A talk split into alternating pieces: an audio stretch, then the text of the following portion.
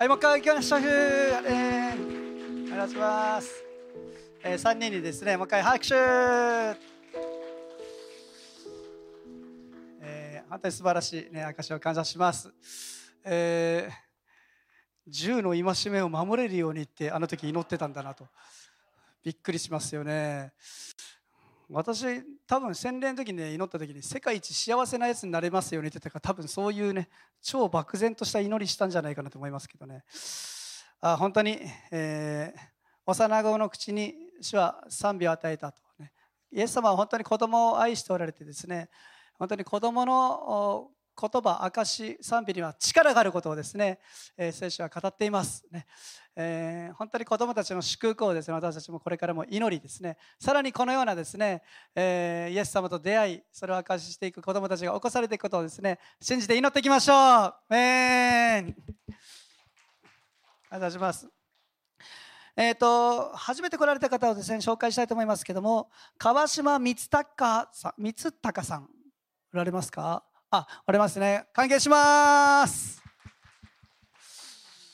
また、えっ、ー、と、あ、宣教師のですね、ファファミリーですね、えー、ビショップファミリーが、ね、これ、あ、子供が 7, 7人子供がいるってね、すごいですね。ビッグダディ、ね、まさしくビッグダディな感じがありますけどね、えー、ビホロで、の教会をですね、の働きをされていたけども、コロナで一回自分の国に戻っていたけども、また帰ってこられてですね、日本を本当に覚えてですね、この北海道でですね、宣教の働きをしてくださることを覚えて感謝します。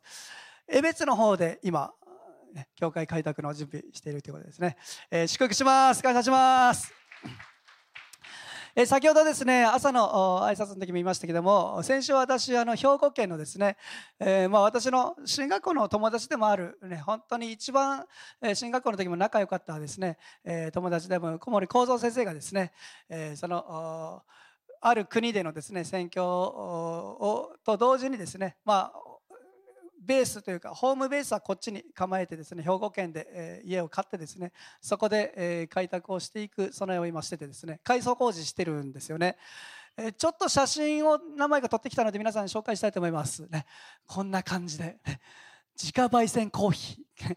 カフェとしてですね一応オープンする。カフェ革工房としてですねその場所を開放していく予定ですね。でオープン予定ってね。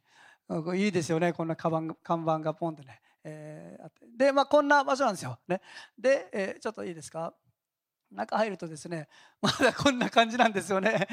もう古い家をですね改装してもう本当にゼロからですね自分たちでやっていくのでもうなかなか大変な作業なんですけどもまだここは何も手つけれてない場所ですね、えー、板が白あいでちょっとやられたりとかして床も結構大変な作業だと思うんですけどもこれも夏にですね、えー、ここからやっていくっていうことですね。はい。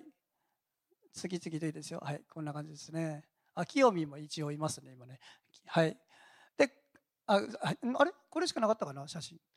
で、はい。で、これがですね、えっと、あ、ごめんなさい。先こっちですね。ちょちょちょちょちょちょ。こっちは、あの、いや、ちょちょちょちょ、やめちょっともう、あ、こっち、ちょちょ、あ、ここれはですね、えー、居住スペースですね。えー、リビングになるところですけども、えー、ここだけ床はねもう張って壁も漆喰塗ってですねちょっと部屋としてねだいぶ出来上がってたところですね。はい。こっちさっきのとこ戻っちゃったね。はい。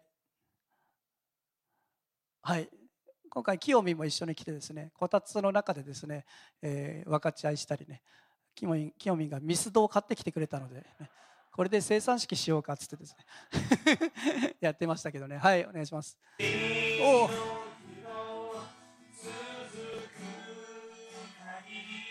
でかいですね音ね。はい。あ今もこんな感じでですね賛美してですね、えー、初めての家庭礼拝をしました。ね、えー、改装工事まだ必要でですねちょっと人手を必要としてたのでね。カナンには若い男たちいっぱいいるなと、ね。えー、男いっぱいいるんだなって言ってたらいいなって言ってました。からね。行きましょうかみんなでね。夏に1週間ぐらいですね作業しにですね行くのもいいなと思いながらですね。あ教会を立て上げていくって本当にね、えー、地道な作業だしでももちろん大変な部分もいっぱいあるし、ね、でもなんかワクワクというかですね神様がこの地で、ね、どんなことを見せてくれるのかそのような希望もですね本当に与えられていた時でした。この場所がですね上川町っていうね神の川って書くんですよね本当にね。おいい場所ですねと。ね。まさに本当にそのような生ける水の川がですねその地に流れ、ね、全く一個も一教会がない場所ですね。もう日本でもあるような微電地のようなですね場所ですけどもあそこで始めていく、ね、皆さんぜひお祈りを覚えてですねそしてそのために、ね、私たちは祈りとまた実際的な、ね、労力、ねえー、物質的なものを持ってですね支えていきたいと思います。えー、皆さんカメラでですねいろいろ写真撮ったり携帯でも撮ったりするかもしれないですけどもカメラロールって見ますか？私たまにですねこう移動中とかですね電波つながらないところでですねカメラロールでですねこの過去の写真を振り返ったりとかしてちょっと北総えんでる時あるんですよ、ね。えー、先日もですね飛行機の中でですねずっと前の写真をですね今年去年1年どんなことしたかなって写真見ててですね。であることに気づいたんですけども例えばすごく綺麗な風景の写真をいっぱい撮るとします。でもそういう写真ってねほぼほとんど見ないでさーっと通り過ぎるというかですねどんなに綺麗でその時は感動を覚えた写真風景の写真でもあんまり見ないんですよね。結局どういう写真見てるかっつったらですね人が写ってる写真なんですよ。しかも自分一人だけこう自撮りして撮ってる写真、まあ、僕はあんまりないですけども一人で写ってる写真よりも誰が写ってるか誰かと写ってる写真ばっかり見てですねその写真を楽しんでいる、まあ、アルバム見たりとかする時もそうかもしれません、ね、風景の写真ずっと見て喜んでる人もたまにいるかもしれないですけども私たちはほとんどの場合誰かとの思い出誰かと写ってる写真を見ると思うんですよね。人生において大切なのは何をするかやどこに行くかよりも実は誰といるかです。それの方が人生において大きな意味を持っているわけですね、えー、先週私は関西の方に行ってですねそして、えー、ナイト・デライトのドラムのですね道谷先生ですね一緒に、え連れて、まあ、一緒についてきてもらってですねそして行ったんです、まあ、リバーシップスクールの地区集会ということもあってですね。で道谷先生と一緒に行ったんですけども、えー、その時にですね大阪で、まあ、私のある友人というか後輩がですね、え、私たちのために食事をですね、え、予約してくださってレストラン レストラン連れてってくださってですね そこで食べたですねもう料理がすごかったんですよ。食べたことないアワビとかですね伊勢エビとかですねなんか神戸牛とかですねまあいろんなの見てですねこううわ美味しいねって食べててですねその時に道谷先生が言ったんですね「タカと一緒の旅っていつも美味しいもの食べれる」ナイトデライトの定説だって言ってましたけども 内来でツアーしてる時はですねマックとかですね コンビニとかですね めっちゃうなずいてますけど、まあ、そんなのばっかりなんだけども僕と一緒にツアーというかですね旅したらなんか美味しいものいっぱい食べれるっつってですねあそうかとですねあなんだ美味しいものが寄ってくるんかなとかですね思いながらですね聞いてたんですけどもあ同じ旅行の例えばコースででもですね一緒に行く人が違ったら違う旅行になってったりもします、ね。えー、共にいてくれる人がいるというのはあ何よりも心強くまた何よりも私たちは主が共にいる人生を歩んでいますから、ね、主が共にいるならば同じことをしていてもいるというのは全然違う人生になっていく、ね、主が共にいる人生というのは何よりも楽しくエキサイティングでそして力強い人生であることを覚えて感謝します。詩篇の23編をですね、えー、開いていましたけども今日もその続きを見ていきたいと思います。首都の親密さというテーマでですね詩篇23編ですね、えー、今日は4節をですね一緒に開いていきたいと思います。えそれでは、えー、見言葉読みましょうか皆さんでね。え3はい。たとえ死の影の谷を歩くことがあっても私は災いを恐れません。あなたが私と共におられますからあなたの無知とあなたの杖それが私の慰めです。アメン。ここに来て詩編23編はですね、それまでと少し形が変わるんですね。1節2節3節は私の羊飼いはこんな方なんだとみんなに紹介するようなですね語り口調だったのに対して4節からはですね羊飼いに直接語りかけているような会話のようなですねそのような文になっているんですね。たとえ死の影の種に歩くことがあっても私は災いを恐れません。あなたが私と共におられますから。賛美というのは2つの側面からなっています、ね、1節から3節のように主ご自身を誇りとする、ね、私たちの神様はこんな方なんだ、ね、How great is our God? 私たちの神はなんて素晴らしいんだ。これが私たちの神様だ。こんな方なんだ。こういうことをしてくださる方なんだ。紹介するようなですねそのような宣言の賛美があるでしょう。でも同時にこの4節からのように主ご自身のようにあなたは私にとってこのような方です。あなたはこんな方です。あなたはこうです、え、ご自身にですね直接語りかける、まあ、告白のようなそのような側面。これどっちも賛美なんですよね。そしてどっちも私たちは神様に対してするべきそのような歌であることを覚えて感謝します。4節見ていいと思いますけどもたとえ死の柿の種を歩くことがあっても私は災いを恐れません。死の影の谷というのが出てきますね。羊てうん。同じ場所でずっと変われるわけではないんですよ。よっぽど面倒くさがりの動くのだるいなという羊飼いだったらねもうその辺でずっととどまってるかもしれないけども普通の羊飼いは、えー、同じ場所で羊を飼うことはないです。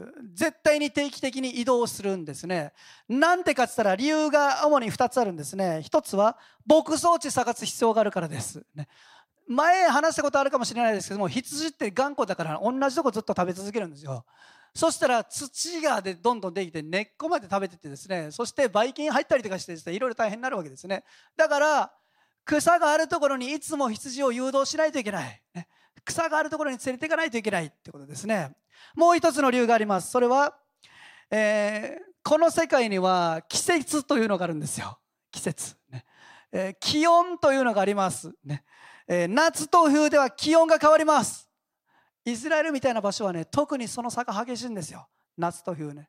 パレスチナ地区って言ったらねもう夏はもう40度近く出ますから。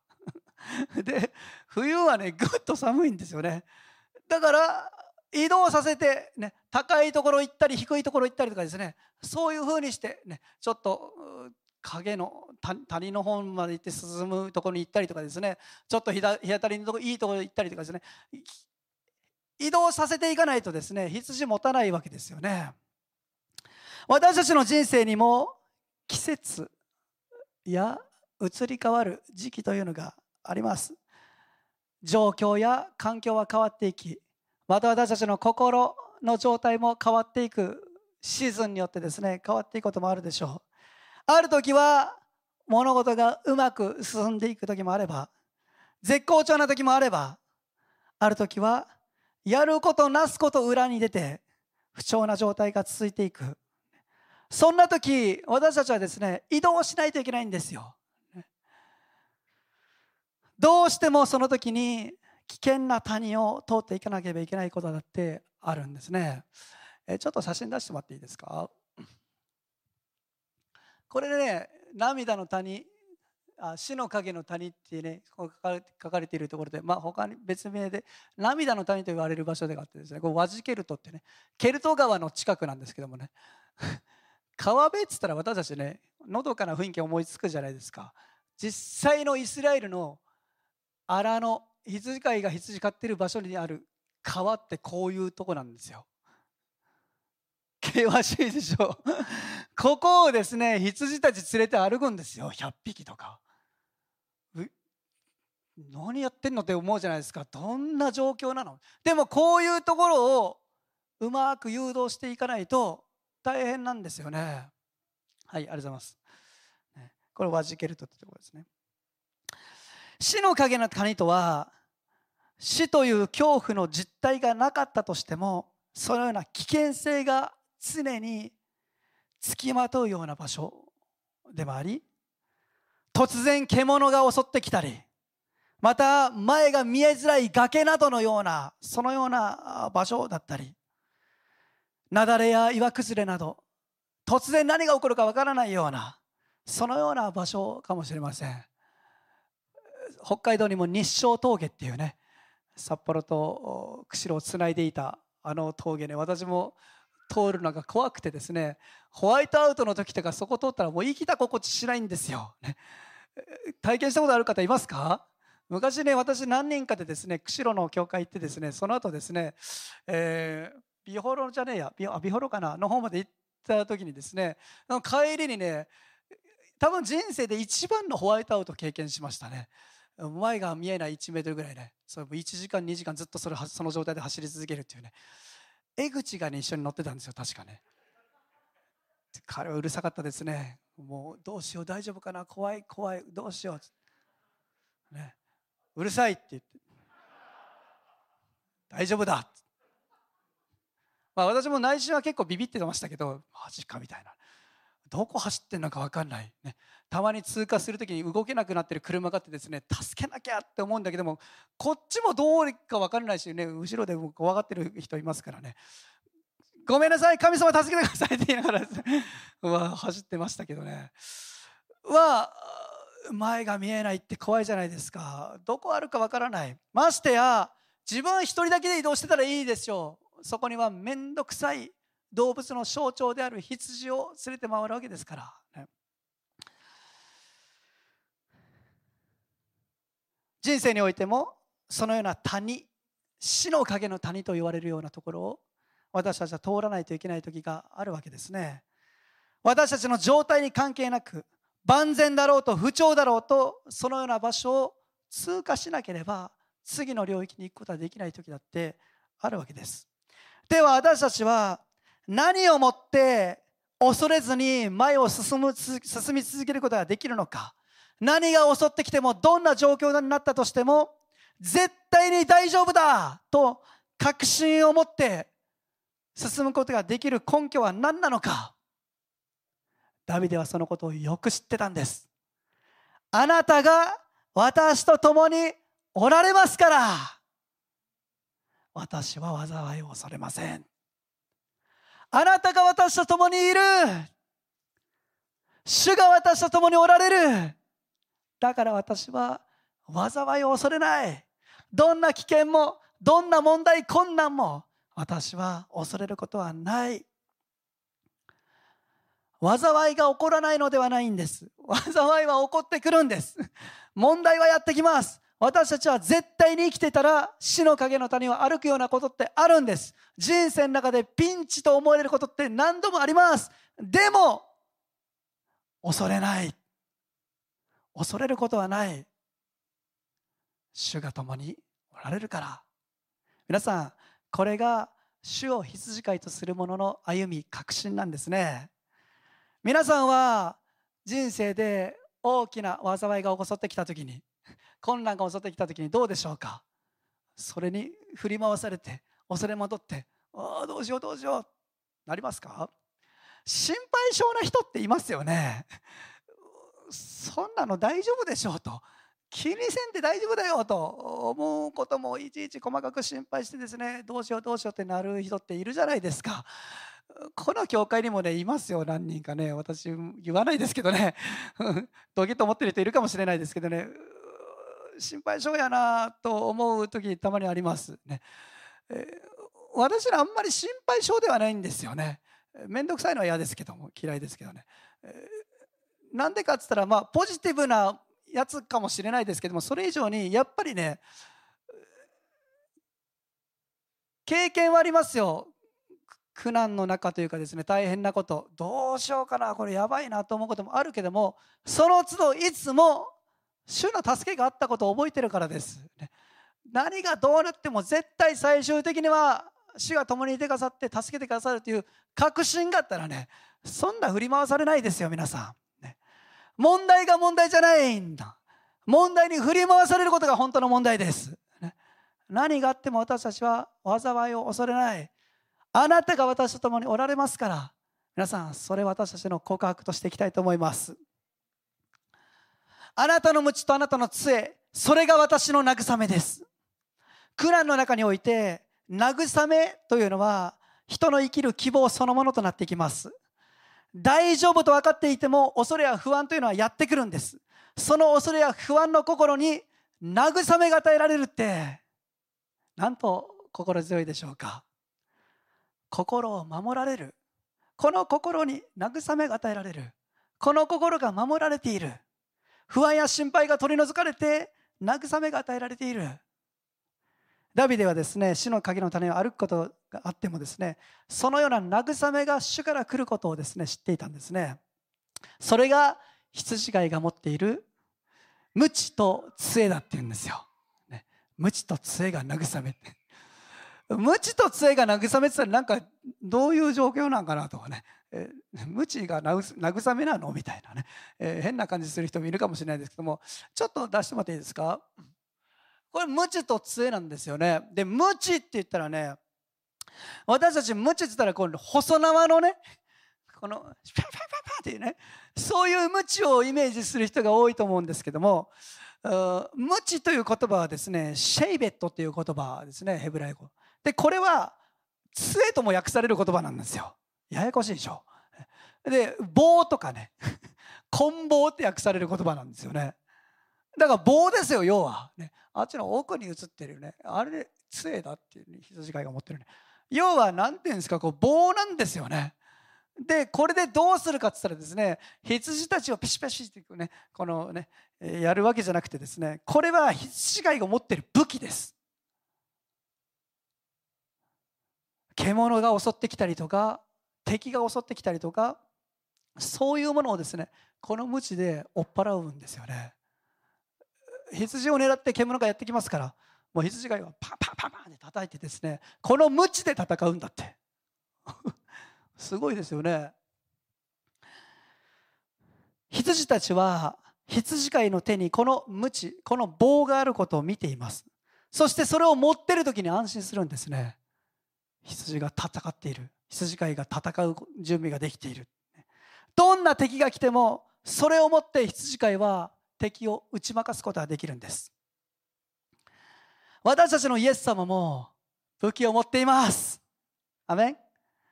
イエス様の武器は何でしょうか？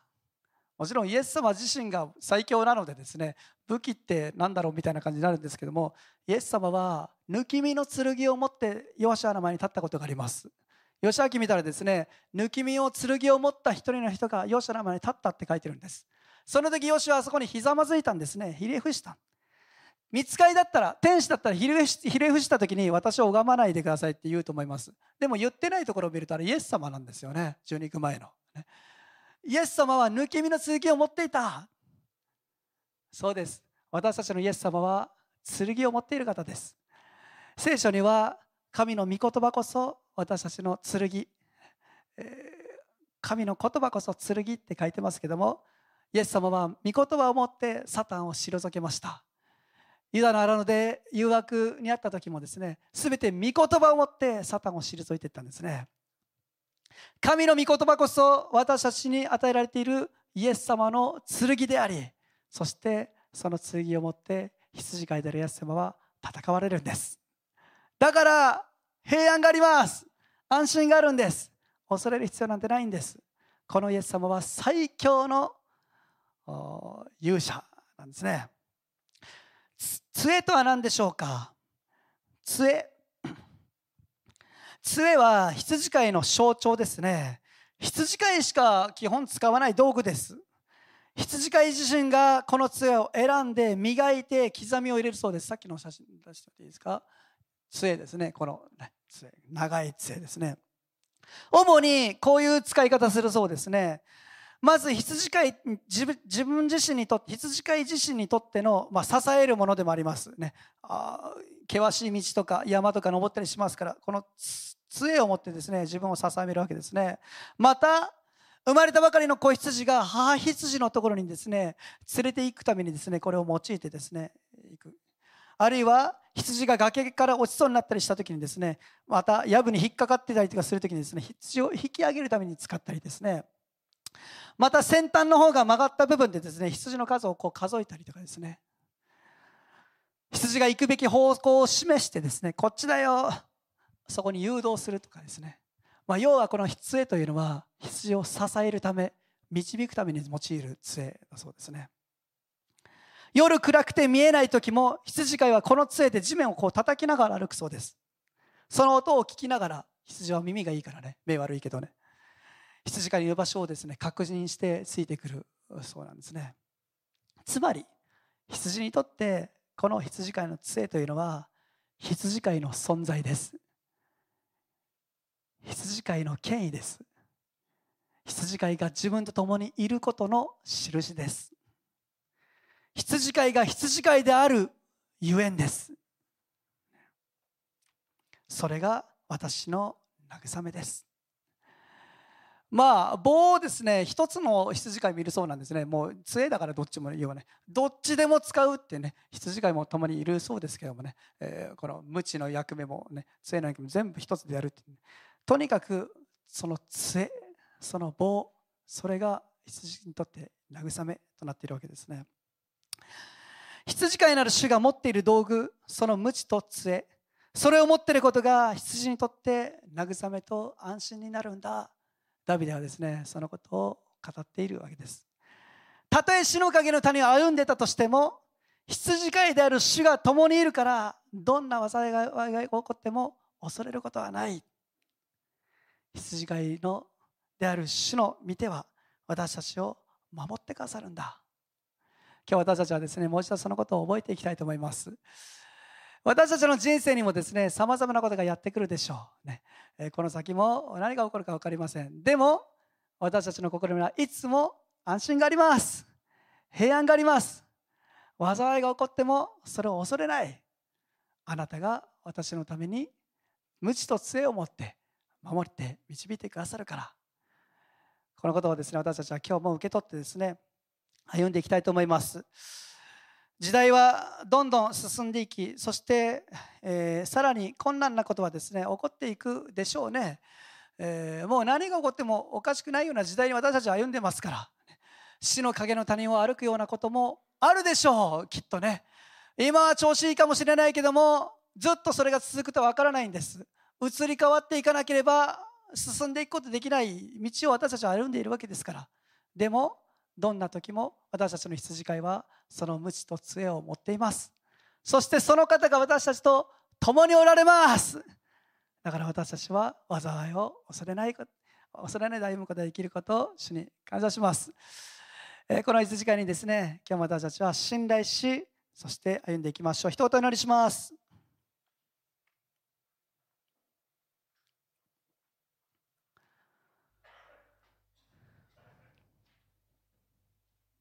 天のお父さん感謝します。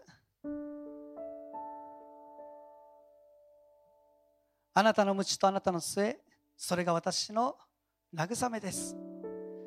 あなたはその鞭によって敵を打ち負かし敵を追い散らし私たちを襲い来るすべての危険から私たちを守ってくださる方ですから感謝します。またその杖を持って私たちを支え私たちが転ばないように起こしそして私たちを数え私たちを覚え私たちを導いてくださる方ですから感謝します。そのような羊飼いである主が私たちと共におられます。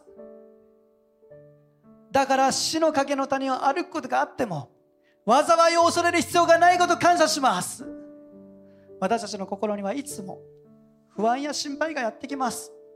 何が起こったらすぐにそれにとらわれてしまい問題ばっかり見て問題ばっかりに振り回されて誰が共にいるかということを忘れてしまいます。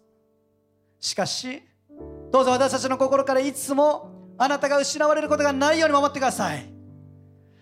そんな時はいつも私たちが思い出すことができるようにたとえ死の影の谷が歩くことあっても私は災いを恐れない。あなたが私と共におられる。そのこと私たちがいつも宣言し告白し歩むことができますようにどうぞ導いてください。